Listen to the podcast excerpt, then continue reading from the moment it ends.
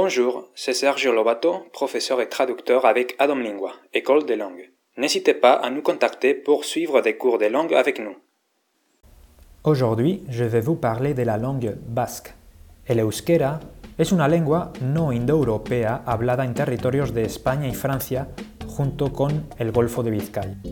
Es considerada como una lengua aislada y junto a lenguas como finés, húngaro, estonio o georgiano es uno de los pocos idiomas hablados actualmente en Europa que no desciende del tronco indoeuropeo y el único de Europa Occidental.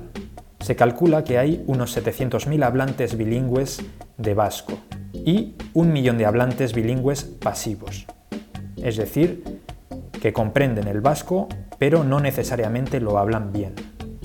Como las otras dos lenguas cooficiales, catalán y gallego, la Constitución del año 78 declaró al vasco como lengua cooficial en las regiones donde se habla. La historia del vasco es más complicada que las del catalán y el gallego. Al tratarse de una lengua genéticamente aislada, no tiene un origen común claro con las otras lenguas que la rodean, lo que ha llevado a elaborar diversas y múltiples teorías sobre su origen. Con independencia de estas teorías, se sabe que el vasco ya existía en la época del Imperio Romano y que puede remontarse quizás hasta la Edad de Bronce o la Edad de Hierro.